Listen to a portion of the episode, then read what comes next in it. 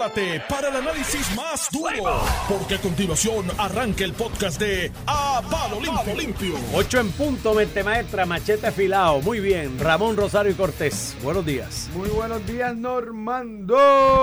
E Iván Antonio Rivera y Reyes en su programa. A palo limpio estamos aquí, estamos vivos ya martes. Ni te cases ni te embarques. Marte para mí de sorpresa, porque yo no sé si Alex vio lo mismo.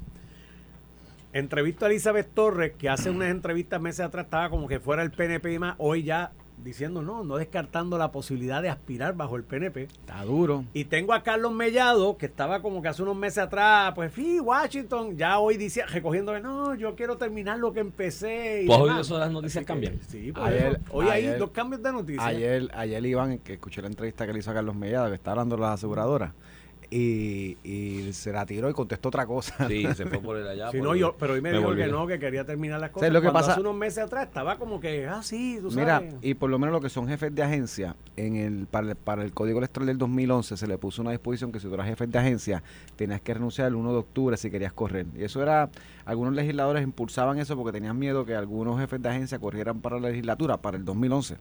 Hablando allá, que también para un jefe de agencia es complicado porque tendría que renunciar en octubre eh, para radicar en diciembre, este, no sé.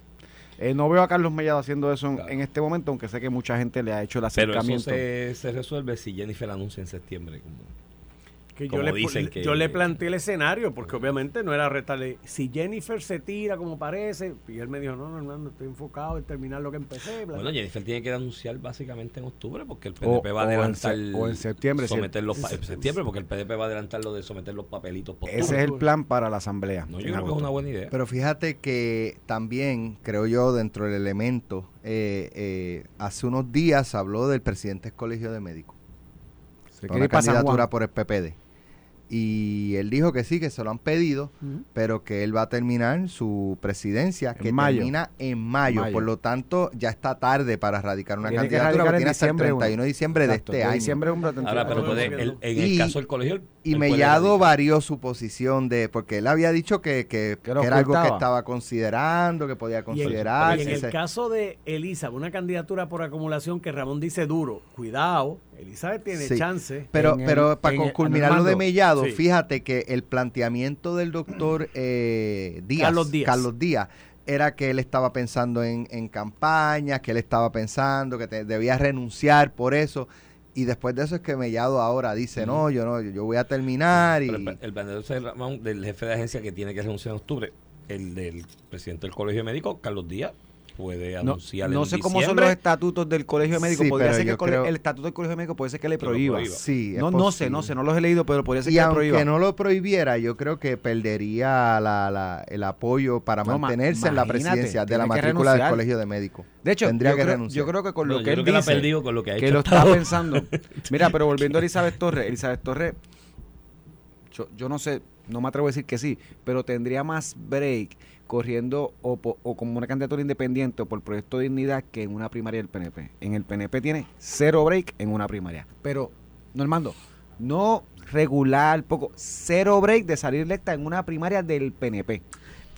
Fuera, podría ser Por acumulación, no sé, Ramón. en una primaria del PNP tiene corres igual. Acuérdate que la acumulación en el- la primaria no es lo mismo que la que la acumulación A en la elección general. correcto. Porque tú solamente votas por uno. La primaria tú votas por los seis. Por los seis, o sea que cada elector del PNP coge seis. Y por y eso en ese- tiene chance ahí. No, por eso es que no tiene, por eso es que tiene chance de limpiarse, porque vas a poder tener seis con suficientes votos para eliminar. Tiene, mira, ojalá se tire Normando Dicho, para si el PNP lo digo. mantiene No con sé, 6 no, porque no. el PNP puede analizar ir con 5 por acumulación.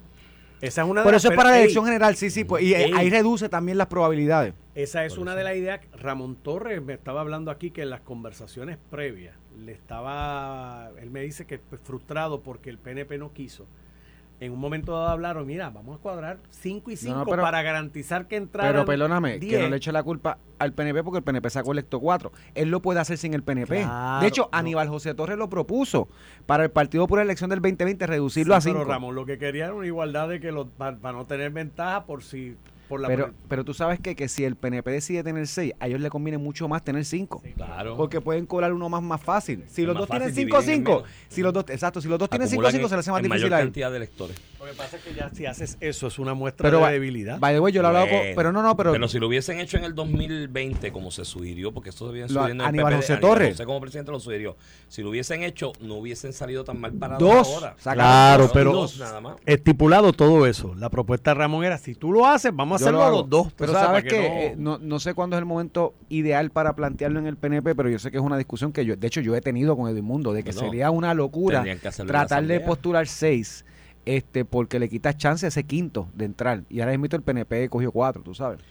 Yo creo que le, yo creo que le, que la discusión tienen que tenerla ya, porque si van a pedir papeles en octubre, No, no, esa discusión. eso hay que hacerla. esa discusión tiene que ser ahora, entre julio y agosto, quizás principio de agosto, porque julio ya todo el mundo de No, y hasta para las personas Mira. que van a radicar es importante conocer si son cinco o seis. Tengo un tema que quiero tocar contigo tempranito, eh, porque aquí todo el mundo se desgarra las vestiduras con el asunto del tema de educación. Cuando el pasado secretario de Educación renunció, comenzaron las teorías de conspiración a correr. De hecho, hay una persona que dice que es periodista a veces, que a veces dice que es relacionista público, a veces dice que es todas las anteriores, que dijo que había entrevistado al San- Sandra. Rodríguez Coto, dilo. Que no, entrevistó nada. No es personal, es una periodista o relacionista público, no sé, una de las dos, que sacó una noticia eh, diciendo que había entrevistado al secretario de Educación saliente, Eliezer Ramos, que vuelvo y me remito en lo dicho, yo soy consistente en mi postura, buena gente, buen abogado, un tipazo, pero Sí, yo creo eh. que se estaba quedando corto en educación. Pero bueno. Le, le dedicó mucho al sistema y todavía. Ella, sí, pero tengo mis reparos con el, con el, con el resultado de, de la gestión. El, el, el asunto es que ella sacó y dijo que había hecho una entrevista y que él le había dicho, o sea, usando palabras tuyas de la analogía aquella de lo que hacía Marco Rodríguez Gema, de que le ponía dos cartas, que de hecho esto lo hacía Muñoz también, le ponía dos cartas a, a los secretarios y le decía, aquí tengo la de renuncia y la de despido, tú de, dices Muñoz, de Muñoz no me consta, de Marco me consta Porque porque, tú yo estaba en reuniones. Exacto, tú estuviste presente. De Muñoz se dice que lo hacía. Yo no, no, no creo que ninguno de los que estuvo en esas reuniones esté vivo al día de hoy. Bueno, sí, puede haber uno que otro, quedan algunos aún por ahí que eran bien, bien, bien jóvenes en esa época. El asunto es que ella le dijo, usó esa analogía que tú habías establecido, que le pusieron dos cartas, una de renuncia y una de despido, y que lo despidieron y que él le dijo, eso es lo que dice la periodista en ese momento, o relacionista público, lo que sea, que eh, lo despidieron o le pidieron la renuncia porque no se negó a firmar unos contratos de ciertos contratistas del Departamento de Educación que eran allegados de la casa del PNP y de los cabilderos del PNP de Perluis y ese corillo. Bueno, el asunto es que esa fue la versión que empezó a correr. De hecho, la legislatura del PPD convoca de una manera sumamente extraña y atípica unas vistas, ¿no? Presenta para aprobar una resolución para convocar en unas vistas al secretario para que diga por qué ya no está, por qué renunció o lo despidieron, quizás con la esperanza de que eso que se rumoró, o se, digo, no se rumoró, se trató de vender como que era la verdad por parte de una persona que tiene, aparentemente tiene unos problemas de, de reñimiento con la verdad y la transparencia, pues el asunto es que que van, lo están citando porque ellos tenían la esperanza de que el gallo se sentara y dijera, sí, me votaron porque fulano llamó y quería un contrato y yo no lo quise firmar y demás. Y todo eso se siguió teorizando al respecto, eh, se siguió manoseando el tema alrededor de la de la de la de, de la nominación de aquel Ángel Toledo que se fue a pique con los panchos en menos de una semana y se sigue manoseando con ahora la, la designada actualmente, ¿no? Eh, para secretaria de Educación. Y mira, ayer salió una carta que publicó Metro y creo que eh, vi también Nuria Sebasco, de, sí. de Tele Tele 11, 11. que fue también la vi en las redes, donde, mi hermano, esto es fuerte. O sea, esto es una carta dirigida al gobernador Pedro Pierluisi y al secretario de entonces, Eliezer Ramos Párez, que se dice en este, bueno, es el día antes, tiene fecha de el junio 29 del 2023, el día antes del despido o renuncia del secretario Eliezer Ramos y hay un párrafo en la primera página que es devastador de cómo el Departamento de Educación señala el Departamento de Educación Federal que está muy concern, ¿no? Este, preocupado con la falta, la carencia sustancial de progreso en Puerto Rico con el- los desarrollos y las condiciones que se han establecido para el desembolso de fondos federales y programas que se han propuesto desde educación. Entonces, lo que me llevó a mí a la conclusión anoche cuando lo vi, así lo puse en mis redes, de que entonces el despido se debió a pobre rendimiento y desempeño al frente de la agencia y, la, y debilita sobremanera la teoría aquella de que lo votaron por los contratos. De hecho, a mí una persona que respeto mucho me escribió o tiró, yo creo que fue lo tiró ahí de manera indirecta en algún momento, eh, porque yo en el, en el momento en que se designó al doctor Ángel Toledo, como quien dije, a quien conocí en la Universidad de Puerto Rico, después en los tribunales, pero ciertamente desde el 2011 o 2012 yo no he dirigido ni he cruzado palabra con él en momento alguno. Pero dije aquí que de lo que conocía me parecía un buen candidato, un puertorriqueño que piensa el país que le duele y puede tener una visión amplia para el de proyecto de país que lo puede canalizar a través del Departamento de Educación, pues yo creo que es la manera correcta. El Departamento de Educación debe ser la espina dorsal de ese progreso y proyecto de desarrollo futuro del país. Y por yo decir eso, de alguna manera me trató de inferir que yo estaba defendiéndolo porque yo estaba de alguna manera defendiéndole contrato a gente en educación y yo no conozco a nadie allí. A nadie. Cero, al contrario soy tan crítico con el Departamento de Educación porque como no conozco a nadie ni tengo a nadie ni un dedo agarrado. A ti te deben odiar. A mí me odian allí pero si yo quiero implosionar aquello y virarlo al revés y hacer otra cosa distinta, pero bueno, eh, trataron de insinuar eso, pues resulta que, el, oye, si educación federal que manda los chavos en gran parte, o no todos, porque gran parte del presupuesto de local, pero, un por ciento significativo son fondos federales. Tiene un programa que está empujando el secretario de Educación Federal, con lo importante que es esto para descentralizar y demás, y quiere que haya progreso al respecto. Te mando una carta diciéndote que estoy sumamente preocupado con la carencia de progreso sustancial respecto a las metas que te estoy poniendo y cumplimiento de los requisitos que te estoy poniendo para ello. Oye, mi hermano, no es el ramo a, que, a, la maíz mía. Si la madre mía fuera secretaria de Educación, yo soy gobernador y me llega esa carta, le digo, mami, ven acá, eh, creo que te llegó la hora de hacer otra cosa distinta en tu vida, buscar progreso en otros destinos profesionales, porque va a tener que poner a alguien más. Aquí si tengo al que manda a los chavos, al que manda en la colonia, lo tengo diciéndome que no hay progreso aquí. Y, para ir por, por, por, parte, ¿verdad? Traes primero lo que es el, el, reportaje, que yo lo discutí fuera del aire con Normando, de Sandra Rodríguez Coto, de cómo esta persona realmente es un irresponsable cuando escribe. Este, que había dicho que lo entrevistó, de hecho, y lo de las dos cartas no lo, pone, no lo pone en quotes, o sea, no, no es una cita, es ella que dice eso y después dice que si él le dijo una cosa, una fuente. Anyway, que en parte el propio ese Ramos desmiente eso cuando dice lo que se habla por ahí son especulaciones. Él salió después, al otro día, dos días después, diciendo lo que se están hablando por ahí son especulaciones. Y entiendo por qué él no quería hablar del asunto, porque él dijo, yo no quiero hablar del asunto, no quiero hacer expresión pública, pero con razón, si te están poniendo en el potro. Y, y, ahí voy un poquito tratar de, de, ver la, la, otra, el otro lado de la moneda, Iván. Eh, una cosa es que Eliezer haya dicho, mira, son especulaciones lo de que se me está despidiendo por la teoría que creó Sandra y otros reporteros o analistas. Bueno, la mitad de, más de la mitad de los reporteros, analistas y comentaristas de noticias estaban montados en Estaban montados en Y el PP de completo. Que si fue por unos contratos, yo no sé, anyway. A mí me consta que hay unas diferencias con Fortaleza en el rumbo del Departamento de Educación y que hubo diferencias como ocurre con muchísimos jefes de agencia que se votan y que no se votan, que se mantienen. Es parte natural, no esta administración de todas las naturalezas, que hay, de todas las administraciones que hay siempre eh, diferencias, ¿verdad? Con los jefes de agencia, algunas llegan al punto que se tienen que ir y este este pudo haber sido el escenario independientemente del rendimiento del secretario, exsecretario o no.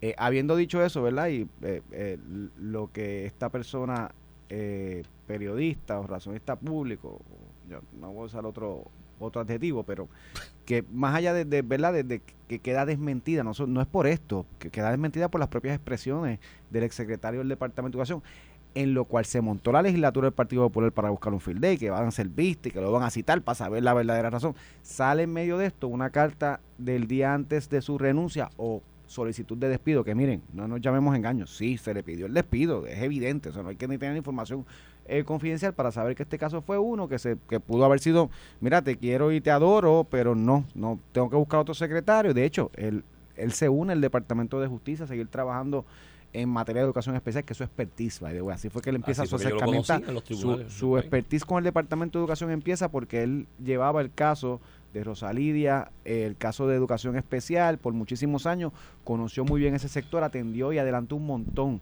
del cumplimiento que se tenía que dar en ese sector y así él vuelve de nuevo a la administración desde otra faceta.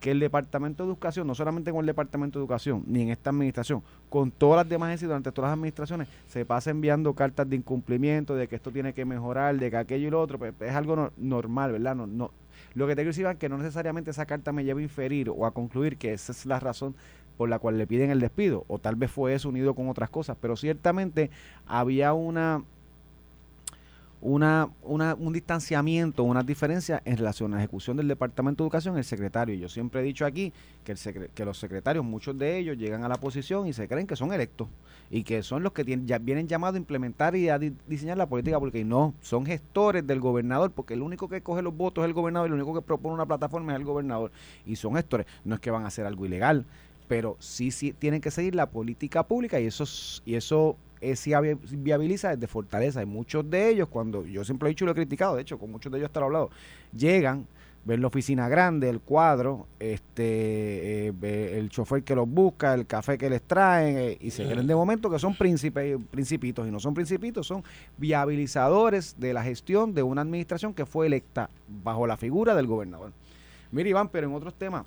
Digo, sobre eso que señalas de, también de la política pública gobernador, yo ayer se publicó una columna del periódico El Vocero de Mentoría y esto yo lo voy a empujar, yo estoy redactando ya el borrador de proyecto y lo voy a llevar, voy a buscar un legislador que lo presente por petición, a lo mejor no se atreven a discutirlo, pero yo creo que ya eh, con todo esto que se manoseó el tema de la politización y la cosa y situación, yo, pues mira, vamos a enmendar la constitución y vamos a hacerlo electo que la gente elija un secretario de educación por 10 años y que los candidatos hagan campaña de cuál es su proyecto para educación y sus promesas y demás. A mí esa, idea no, me gusta. by the way, no sé, no sé si con el secretario de educación se hace alguna jurisdicción, pero con el secretario de justicia se, hacen muchísimas jurisdicciones en los Estados Unidos. Yo creo que ya, pues que como todo el mundo está escandalizado por la politización y que de fortaleza ya, pero, Iván, los amigos, pues ponga a alguien que responda directo al pueblo pero escúchame, eso no es politizarlo más. De momento el candidato es el que va a estar a cargo del secretario de Educación.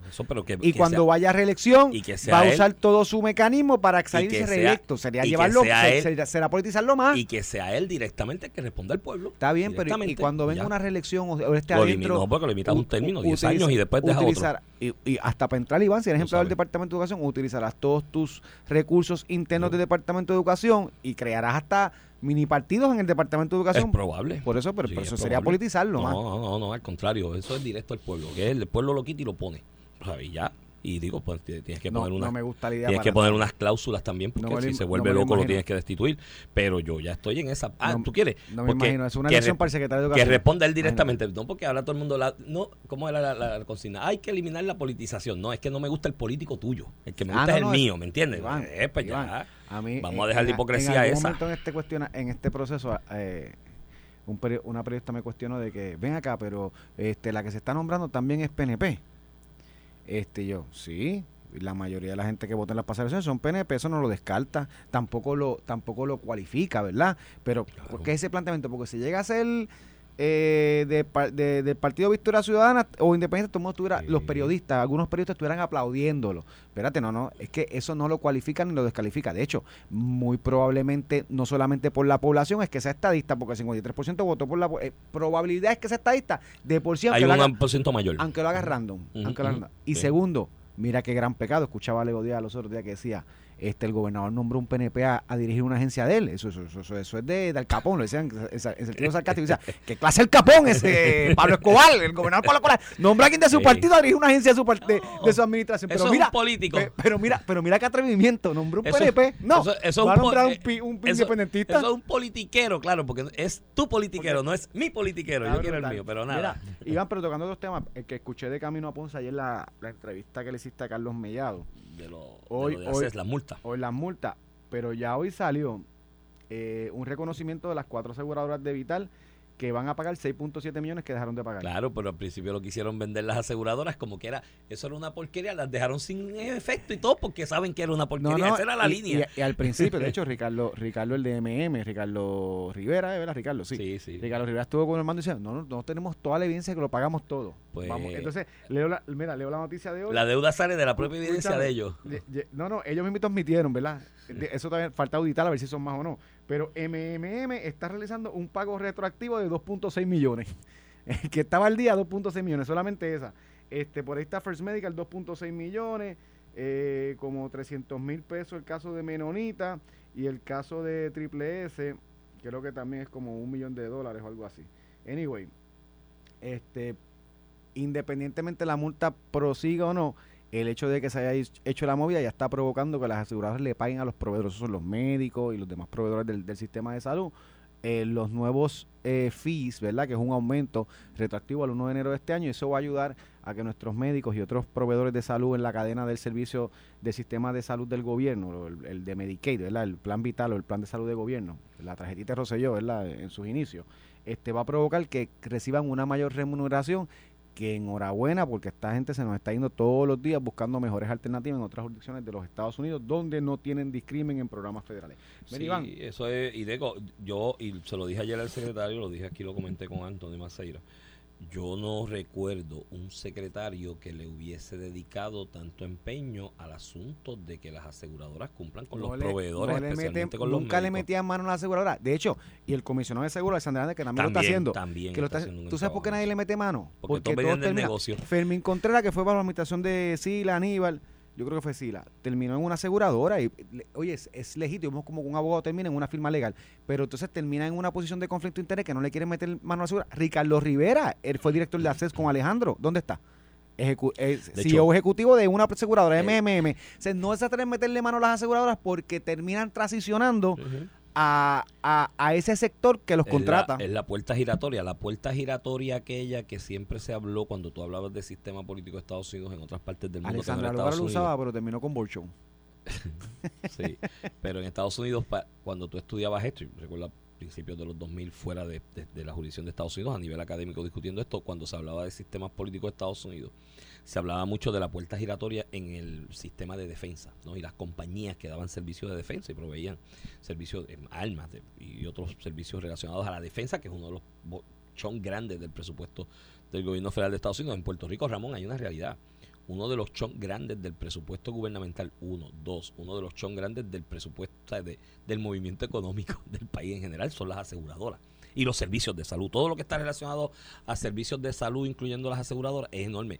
Si tú sacas las aseguradoras de la ecuación en Puerto Rico, se caen hasta los medios de comunicación. ¿Tú no te has dado cuenta que hay periodos de tiempo que lo único que se anuncia en los medios de comunicación es eh, planes médicos? en una u otra modalidad, ya sea los Advantage en su momento o ya sea las campañas de seguros médicos cuando se van a renovar año a año por parte de los empleados de empresas privadas y del propio gobierno. Y ese, ese, esa industria es grande, es enorme y ciertamente ha habido una puerta giratoria donde entra gente por... que ha habido comisionados de seguro que venían designados de, directamente de las aseguradoras y lo decían así a boquejarro en distintas reuniones que tenían de que no, es que yo no puedo afectar mi industria si yo cuando me vaya de aquí tendré que ir a- de nuevo a buscar trabajo. En ese sector y es uno de los grandes problemas y no recuerdo dos funcionarios como en el caso de Mellado y Alexander Adams que le hayan metido mano a las aseguradoras de esa forma. Oye, y en buena hora, y ayer el secretario de, de Salud eh, lo mencionaba, y creo que es lo correcto, las aseguradoras son parte del ecosistema. Lo que pasa es que tenemos que sentarnos y poner controles, ¿no? Porque no puede ser algo hipipío. Mira, 6.7 millones de dólares. Eh, ¿Tú no crees que ahí hay un proveedor que puede estar pillado en deudas y atrasos de pagos por una cantidad como, por ejemplo, 60 o 70 mil dólares? A ciertos proveedores, te pongo una farmacia de la comunidad, por ejemplo, este eh, Ramón, o un médico de una prá- práctica pequeña, un pueblo pequeño, 60 o 70 mil dólares de deuda, lo puede llevar a la quiebra. Lo puede llevar a la quiebra. 60 o 70 mil dólares, o sea, esto no sí, es poca sí, sí, no cosa. es poca cosa. Entonces, obviamente, ante ese panorama, pues ahí está el éxodo de médicos. Tú terminas médico joven y te vas y dices, mira, pues si allá, o sea, te lo pongo ejemplos de especialistas que me lo han dicho. Este procedimiento en cierta jurisdicción de Estados Unidos, tal aseguradora que es subsidiaria, digo, la de aquí es subsidiaria de allá, me pagaba 800 dólares. Acá en Puerto Rico, que es la misma, me paga 400 Pero- y me pero- sale más caro. Pero eso va, bajo material. Medicaid, Medicare o privado. El ejemplo- Privado. por eso, pero el efecto de privado, porque en Puerto Rico, los por, por darte un ejemplo, eh, cuartos camas, un hospital, por, por no hablar más que de los médicos, un hospital que es un un laboratorio. En Puerto Rico, Medicaid y Medicare paga menos a los proveedores de salud, médicos, laboratorios, hospitales, porque pues, pues, con Puerto Rico se discrimina la asignación, la asignación de esos Claro, fondos. son menos por ciento. Y eso te afecta. Pero te digo es- del privado. Por eso, pero eso te afecta el sector privado, porque si tienes al público pagándote 5 pesos, ¿cómo tú crees que va a pagar el privado? Claro, ¿Me entiendes lo que privado digo? va a O sea, aguantar eh, lo suyo. Y, para competir termina manteniéndolo. De hecho, en, ca- en caso de Puerto Rico, ahí. el privado paga mucho menos que Medicare, por darte un ya. ejemplo. No Medicaid, pero entonces afecta el privado allá en, en otras jurisdicciones de los Estados Unidos, pues, pues otra dinámica donde eh, si tienes a Medicare y el sistema de Medicaid pagándote 10 pesos en lugar de 5, Claro, pues te el privado va a pagar, mercado, el te privado el tiene que pagar 10 para que te Sí. firmen. Sí, porque te afecta el mercado. Claro. en la- en Mira. Iván, este, nos queda, ah, vamos para la pausa, yo creo, ¿verdad? Vamos a la pausa, mente. Mente. Vamos a la pausa Vamos, cuando mente, te regresemos. dormiste, mente, te va a coger un pelotazo. Vamos, vamos a la pausa y regresamos en breve. Vamos a hablar de la renuncia de un delegado congresional. Bueno, la renuncia de una y la destitución de la otra, que habló esta mañana aquí, podemos Sí, hablar sí, de esa entrevista hablar- con Normando. Eh, y tengo una que- cartita calientita de Prafa Yo creo que habla. sobre ya- Elizabeth Torres. creo que ya habla de la necesidad de hacer una elección. Si usted fuera funcionario público, ¿usted viajar en primera clase? No, ¿Con fondos públicos? no. Después de la Mira, pausa, venimos con He eso. trabajado con empresas privadas que me lo me desembolsan y no lo hago. Estás escuchando el podcast de A Palo Limpio de Noti1630. De regreso aquí a Palo Limpio por Noti 1630, edición de hoy, martes 20, estamos ya, ¿no? 19, 18, 18 de...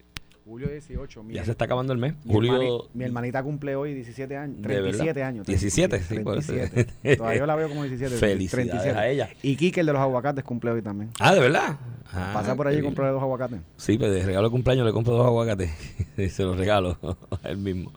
Este, fanático Boston, igual que tú, está contento. Están ahí por encima de los Yankees. Yankees estamos- perdieron ayer, estamos ¿verdad? A, estamos a juego y medio del Wild Card para llevárselo a Houston. Sí, pero Houston, Houston, se refuerza ahora, se refuerza ahora. güey. Vuelve Jordan, ¿verdad? Eh, Regresa Jordan Álvarez, Altuve, Bradley, Urquidi. Regresan todos. Hay un rumor fuerte de que aparentemente hay conversaciones adelantadas para un cambio ahí con Stroman y Bellinger. eh, Yo Bellinger no lo llevaría. Lo mismo dicen los Rexos. Sí, Que, eso están- dicen los que ya tienen firmado a Stroman. Todo el mundo. Todo el tiene mundo firmado a Stroman. Puertorriqueño, by the way. Y jugó con el. No habla español ni Rubio. aquí, pero sí. Sí, pero ese es el nuevo puertorriqueño. Ese es el nuevo puertorriqueño. Encima de eso salió ya eh, publicado el estudio formal del el arqueólogo Rodríguez, que yo había hablado de él aquí contigo hace como dos años atrás, de su estudio de arqueológico en el área de Utuado, la montaña en Puerto Rico, que descarta aquella teoría de los taínos, ¿te acuerdas? El cuento de Ricardo Alegría y que se ha fundamentado Ujú. el ELA y la cuestión del taíno, pues no. Y en su estudio, de hecho, él sustenta en su tesis que gran parte, eh, un por ciento enorme de la inmigración que llegó aquí a Puerto Rico desde hace 3.000 años antes de Cristo, eh, venían de la Florida, ¿oíste? Eran tribus que venían de la Florida. Así que eh, la invasión de puertorriqueños en Kissimmee no es invasión eh, ni es gentrificación. Estamos recuperando lo nuestro. Porque de ahí vienen nuestros ancestros, ¿no?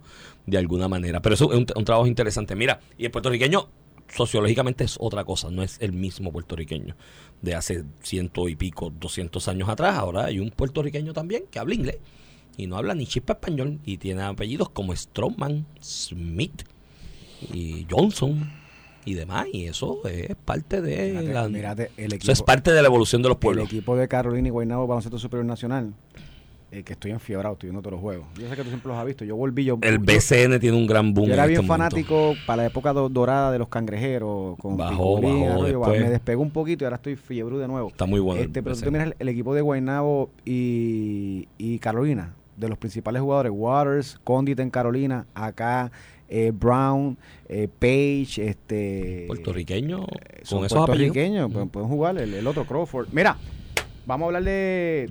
de- Vamos a hablar de los delegados congresionales delegados. porque Primero te- está te la quiero- renuncia de Doña Mayita por salones de salud que espero que siga mejorando y que pues se merece, se merece Quiero- su tiempo de descanso. Y Primero quiero tocar el, el- tocar el tema de, de la entrevista que le hizo Normando a, a Elizabeth Torres, que no me deja de sorprender nunca. Literalmente cuestionando que Mayita tuvo sus percances, este, tuvo sus percances con la condición de, con las condiciones de salud que ha tenido, que han sido varias, este, que cómo es posible que le estuvieran pagando, porque la gente en enfermedad hace sus ajustes y sigue cobrando. Una persona enferma tú no la despides de un puesto. De hecho, hay legisladores que se enferman y siguen cobrando, alcaldes que se enferman. Y ella estuvo, de hecho, y te tengo que reconocer Mayita, Mayita, se hizo un foro de los delegados congresionales, que Ricardo Rosselló asistió, y Mayita se había caído y tenía, le iban a operar el brazo y todo, estaba con yeso y todo, y, y llegó allí como pudo, buscó a alguien que la llevara y fue allí dio su informe. Otros delegados que estaban en la zona ni llegaron, otro de, otra delegada que estaba en la zona ni llegó, pero Mayita llegó a pesar de su condición, en aquel momento todos los demás fueron, en aquel momento este Zoraida Buxó se excusó porque estaba fuera de Puerto Rico, pero te tengo que reconocer que Mayita con este tema de la estadidad uno puede estar a favor en contra de si lo hizo bien aquí o allá, si en Ponce cometió errores o no, si como delegada cometió errores o no, pero vivió su vida este, dedicándole a lo que ella entendía, siendo una profesional de la salud. O sea, Mayita es dentista muy exitosa, se sale, se invierte, invierte su vida, ¿verdad? El servicio público. Y, mano, lo único que puede ser la Mayita que tomó una decisión correcta, porque, valiente, porque hubiera sido fácil quedarse en su casa y Y cobrando. cobrarlo. ujú. Y cobrando y daba un viajecito de vez en cuando. Ella entendió que su condición de salud ya no le permitía dar lo que necesitaba el puesto y renunciar a un salario para dedicarse a su salud y a su familia es de valiente. Así que mi, mi solidaridad, respeto a ella, a toda la familia, a las hijas, a todo el mundo allá, que yo estoy seguro que, que todo el mundo recuerda con mucho aprecio a Mayita. Se crea una controversia con la salida de Mayita, la descalificación de Elizabeth Torres. Hay dos puestos. Y, y yo no, no recordaba este hecho, pero el artículo 8 de la ley habla de sustituciones. O sea que, Es una que elección hay que hacer una elección comisión. especial para sustituir. Ahí me llegó Pues ahora tiene dos vacías, dos vacantes. Yo creo que amerita el amigo, elección. el amigo Héctor Martínez me acaba de enviar un buenos días estadistas de Tomás Rivera Chat. Está postulando a Irán Torres Montalvo y Ángel Toledo, que como Para la legislatura, que como la- no, no, para sustituir los dos, las dos posiciones de delegado, Ah, ok. que como que como Sí, que la el Senado se los cargó. estadista, Se los cargó que ahora sean estadistas de verdad, está interesante. Es un buen Y- planteamiento. Es un buen planteamiento. Por ahí me dice que hay dos Pero que no personas también. Que no cobren. Yo, yo, yo votaría esta, por, si yo esta. fuera estadista, yo votaría por dos que no cobren. Te voy a, te voy a dar una que decidan, que digan del principio que no, que no van van a cobrar, porque creo que aquí la controversia alrededor de esto Sí, ha sido, ha sido por la cuestión del pero, sueldo y los ¿y ¿Cuántos emolumentos. legisladores corren y no cobran? O sea, si le vas a dedicar full time a ese puesto, ¿por qué no tienes derecho a cobrar? Habrá gente que lo podrá Está hacer, bien, pero, pero ¿Me entiendes lo que digo? Tú con un trabajo de 40 horas semanales, ¿le puedes dedicar este... O sea, te puedes ir una semana a Washington a cavilar todos los días. Es complicado, Iván, también, tú sabes. ¿Y. ¿Y por qué no se le pide a los legisladores y alcaldes que cojan el puesto y no cobren? O al gobernador, a esos no.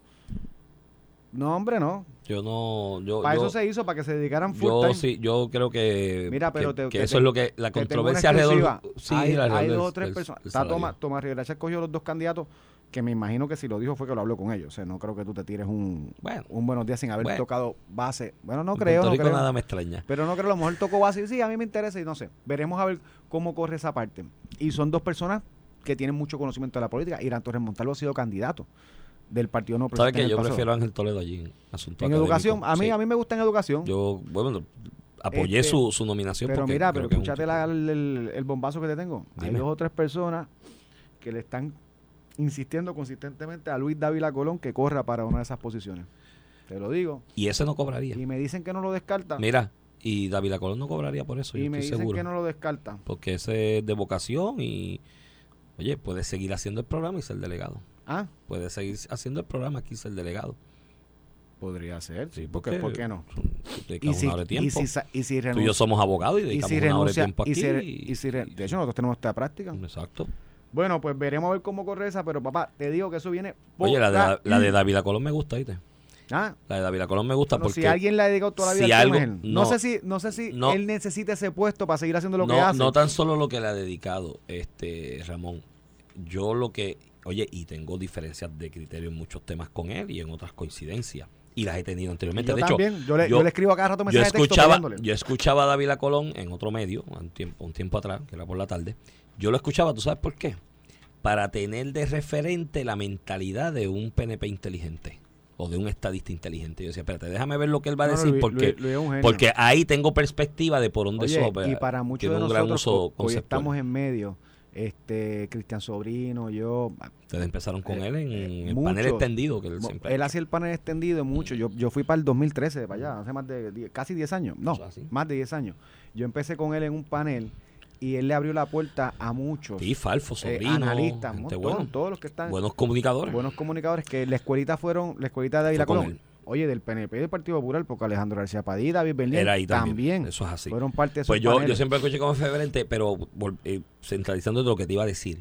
Si alguien, porque yo creo que eso de los delegados presidenciales hay que mover y jamaquear el palo, ¿me entiendes? La crisis aquella que habló Jennifer que iba a crear en el Congreso, que pff, todavía la estamos esperando. La crisis Bueno, que lleva a más se ha crear. movido. Bueno, la crisis, la crisis, la pero- crisis, la crisis representa crear tensión con el tema y que llame la atención. No, no la veo a ella en la crisis ahí, jamaqueando el palo.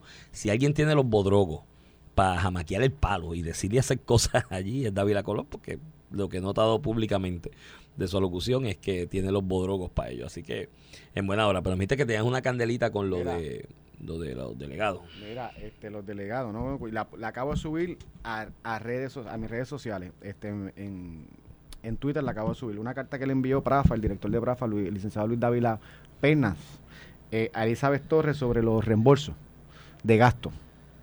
Que no le, y le dice, pues, que obviamente con la elección del tribunal tiene reembolso hasta el 26 de junio, que fue la determinación del tribunal descalificándola de este año. Pero, mano, me llama la atención porque le pone en la carta los reembolsos que ella solicitó y no le va a dar. Digo, mira, estos reembolsos no te los puedo dar. El primero, pasaje aéreo en primera clase. Todos los vuelos que solicitó reembolso, que fueron vuelos a Miami, Orlando y Washington DC, varios, var- varios vuelos a estos destinos, eh, los compró todos en primera clase. En primera clase, mi hermano, con fondos públicos, porque después vas a tener reembolso. Le cita el reglamento que dice que los viajes, el reglamento que aprobó PRAFA para los reembolsos, diciéndole que los viajes tienen que ser en clase turística, no en primera clase. De hecho, a todos los eh, funcionarios de gobierno le aplica eso, hasta el gobernador. El gobernador, algunos vuelos, porque es el gobernador, como otras figuras importantes, lo mueven, pero lo mueven a primera clase, pero la tarifa que le cobraron y que el gobierno reembolsa es clase económica. Y esta señora, Elizabeth Torres, no solamente, digo, si tú los quieres comprar en primera clase, está bien, cómpralos y viajas tú si tú quieres. Yo nunca he pagado un, un vuelo en primera clase y por más chavo Yo que tenga, me niego. En una u otra ocasión de vacaciones, Me- pero es para mis vacaciones y mis chavos. Y Si lo es, tú. reembolso, si es reembolso de clientes o de compañías que, me, que yo haya trabajado que me lo hayan reembolsado, nunca he tenido la fuerza de cara de comprarlo en primera clase. Pues, y pues, viajes pues, largos de na- 5 y Y 6 eso es empresa privada, imagínate gobierno, que hay Por reglamentos eso, que lo establecen. y es público, Pues esta, público. esta persona no solamente, y se- si tiene chavo para hacerlo, que lo haga, primera clase, sino que solicite reembolso del pasaje aéreo en primera clase para que nosotros, los contribuyentes, le paguemos a ella su viaje en primera clase con champancito y asientos grandes. Ven acá, y tú tienes que ir en primera clase a Miami Le- y a DC. Le pero si es un vuelo de dos horas y media, uno y tres otros. Le cuestiona otro viaje Tres horas y diez minutos. algo le, le, cuest- le cuestiona otro gasto, si no estoy, pero, pero, pero Iván, ah, puede ser Alemania, en primera clase el gobierno no te lo paga, si tú quieres pagártelo, págatelo, tú vas como todo el mundo va. Eso, pero eso es como Yo fui a Alemania y yo fui en, en clase en clase Eso luce a, gente que nunca viajó en primera clase y dice, si lo paga otro, lo aprovecho. Ah, lo la a mentalidad Puerto- Oye, hay mucho, la mentalidad de muchos Pues, puertorriqueños pues, así. eso es naturaleza humana, yo creo Eso que es como cuando- eso No- es no- como- mira, no seas tan no seas tan centro, no te creas que eres el ombligo del mundo, eh, eso pasa en todos lados. No, Puerto Rico no somos más distintos que la Mm. No, pero aquí en Puerto Rico, Pasa más sí, Tienes un estudio científico de eso. mira, Yo he visto, no, no, es que lo he visto cuando alguna empresa de Estados Unidos invita a un almuerzo, un compartir eh, a empleados puertorriqueños de esa empresa. Tú los ves que están en la mente, "Ah, pide ahí lo más caro, ve, ve lo más caro, que lo va a pagar el gringo, o sea, algo así, lo va a pagar. Y eso es como que eh, una actitud aquí, ¿me entiendes? Ah. No, tú, normal, gallo, te invitaron, pues agradece la invitación, pero no tienes que por eso voy a, a desangrarle el bolsillo al otro. Y eso de voy a en primera clase a Miami, cabrón, y tú sobre el vuelo. Mira, vaya, cógelo. Y a Washington Mira, DC, pero. y Y, le- y total, le- primera clase ahora en los vuelos eh, comerciales locales en Estados Unidos. Es, es filfa porque ya no dan nada. Eso es- Mira, ancho. el chofer del periódico y léelo lo que termina. Mira, y no termina ahí. Este, le cuestiona un reembolso que ella solicita para transportación terrestre, o sea, en carro, el 19 de junio del 2023, a las 11.52 de la mañana. Esto Y dice, en esa fecha, usted alega en otro gasto que haber estado fuera de Puerto Rico. Reembolsamos un gasto en Puerto Rico de transportación y ya no estaba en Puerto Rico. Lo que No. sostiene... Vamos, te- la, subí la carta, léelo tú, no lo digo, Digo, yo. y junio 19 ya estaba casi destituida porque ya le habían pedido. Ay, Ya se había pedido la destitución. Cuando eso bo- puede, mano. Bombazo. Anyway, Hay cosas. Vuelvo y te repito, para mí el asunto del salario fue lo que dañó la idea de, de los delegados. Para mí es complicado. Mucha gente buscando un el salario. tema, el tema de si salario no, para mí es complicado porque a otro funcionario público no se lo exige y segundo, si lo quiere full time, pero esto es. este no puede tener su trabajo esto- porque esto- no le va a dedicar full time. Si fuera La- tan importante, La ¿verdad? figura esta de los delegados presidenciales, que algunos de, llaman cabilderos de la estadidad, lo que sea, es una figura sui generis, ¿me entiendes? Que está en un punto medio entre ser funcionario público, funcionario electo y demás. Y yo estoy convencido que en Puerto Rico sobran más de siete puertorriqueños que quieren la estadidad y abrazan y atesoran esa idea de la estadidad que lo harían hasta de su propio pecunio y lo harían muy bien. O sea, mira, me sugieren ahí a Mario Porrata también. Mario, Mario, Mario Porrata Dores, también. que ha dedicado su vida también, y de su bolsillo en muchas de las gestiones, ¿no? Y de la también me Sí, lo sí, sugieren sí. como candidatos. Me dicen que David Colón y Mario se dio un entry que, Entry. y, Eh, que- vamos vamos y- a ver cómo corre. Se abrirán las compuertas ahora. Oye, te, te, ¿Y cuándo sería esa elección? Hay que hacerlo ya. Este, bueno, sí, cuando la comisión la convoque habrá que destinar fondos porque eso va a ser toda la isla. Está bien, pero dada la experiencia de participación en la anterior, puedes reducir Mira, la cantidad ayer, de colegios para que no salga tan cara. Ayer, eh, el Departamento de Justicia, luego de la investigación preliminar contra el ex representante Orlando Ponte, refirió un FEI eh, por varios cargos, violencia doméstica, este, imagino con las entrevistas a su esposa, a su señora esposa, y contra la ley de armas también, este, y contra la ley de menores, ¿verdad? Porque en algunos incidentes se alega, yo no me consta esto que habían, estaban los hijos eh, presentes. Este, y pues te tiene la presunción de inocencia, el proceso correrá, todo está bien, pero a lo que voy a ir, y, y siempre lo he dicho, le, le deseo lo mejor, estudió con nosotros en la escuela de Derecho, una situación familiar que se vuelve pública por su, que, que es injusto, por eso es que mucha gente no se mete a los puestos públicos, porque se vuelve pública y un tema político por razón de su puesto, Sí, pero, pero pues, cuando se vuelve pública, tú recoges tus bártulos y te vas que rápido. fue lo que hizo, y, y, de hecho Bueno, se debió haber, hecho, debió haber hecho mucho antes, estoy con- contigo, llega un punto que tú hace mucho Maybe ni hubiese llegado a esto, no- sí, sí. vale. maybe no hubiese llegado a esto. Pero que más allá de eso, lo que te quiero resaltar sobre esta noticia en particular, o sea, literalmente después de una investigación el Departamento de Justicia concluye que puede haber comisión de estos delitos, ¿verdad? Este, obviamente esto no es un proceso adjudicativo, esto es un proceso de investigación preliminar donde luego pasa a otra investigación más profunda en el panel del- del fiscal especial independiente. Pero en el nuevo día hizo página 12 y no- en un recuadrito y no hay una reseña en la portada. En primera hora, en vocero, no está en portada tampoco y hizo página 8. En primera hora no está en portada y no está en ningún lado en sus noticias. Si llega, bueno, no, perdóname, me, me, me retracto, está en la página 11. 11, pero no está en portada tampoco. Eh, cualquier PNP que se mete en un issue hace primera plana en estos tres periódicos todo el tiempo. Bueno, Y varios días. ha Ah, y hacen medio- programas especiales de análisis también en los programas de radio estos de mucho interés, Mira, evaluando ahí- y tampoco. Sé que Pelotadura lo tocó. Aquí eh, ha habido, en varios temas, pero aquí ha habido casos, aquí ha habido, bueno, Pelotador ha sido de los más que lo ha tocado, Sí, sí, el de sí. Orlando Ponte, pero aquí ha habido referidos de justicia al FEI negativos. Tú sabes, de esos referidos que envía justicia. Cuando se le envía a justicia de alguna manera un referido para que investigue a algún funcionario público por X alegación que alguien señala que ocurrió algo indebido, hay ocasiones que la unidad de integridad pública, oye, que hacen un excelente trabajo. Yo siempre sigo destacando la unidad de la División de Integridad Pública del Departamento de Justicia porque por muchos años con ambos partidos han, tenido un- una, han hecho una gran labor y mucha gente eh, eh, vertical que ha pasado por la misma. Muchas veces la unidad de integridad pública o la división de integridad pública del Departamento de Justicia hace una investigación a la saciedad de referido y encuentra que no hay ni, ni ápice de evidencia para la posibilidad tan siquiera de comisión de algún delito y el referido que se hace el FEI es negativo. Le dicen, mira, no hay nada, ahí no encuentro lo envían. Aquí ha habido casos de artículos de prensa que se han escrito de un referido negativo diciendo, refieren a fulano el FEI. Y en ningún lado en la nota dice negativo el referido, eh, lo refirieron al FEI. Porque, y eso es, mire, se llama mala leche, intención maliciosa, lo que tú le quieras llamar y denominar, porque eso es lo que, lo que, lo que, hay, una, hay unas intenciones difamatorias y igual que los que te enseñan documentos en público, te dicen, aquí dice que fulano hizo tal cosa y el documento no dice eso.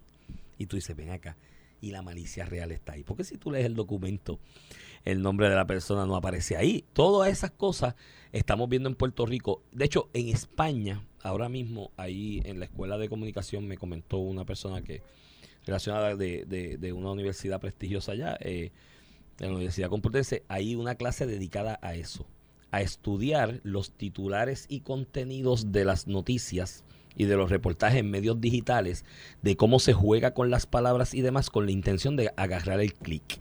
Porque en esta nueva época de las redes sociales, los medios digitales, cada clic de eso se contabiliza para efectos de las propuestas a los posibles auspiciadores. Entonces te, te cogen el nombre de alguien que se convierte en nombre sexy para la opinión pública y te lo mancillan a la saciedad porque al aparecer el nombre con alguna caveat de estos que no son parte de los hechos reales, pues la gente le da clic y ahí tengo un clic más para Mira. venderle a los auspiciadores. Y eso hay que Eso meterle que mano en. Puerto Rico ya porque no podemos seguir por la libre en cuanto a eso, mancillando Mira, reputaciones a el programa. No se despeguen, que por ahí viene Sin Miedo con Alejandro García Paya, Carmelo Ríos y Alex Delgado. Carmelo Río que tiene retante.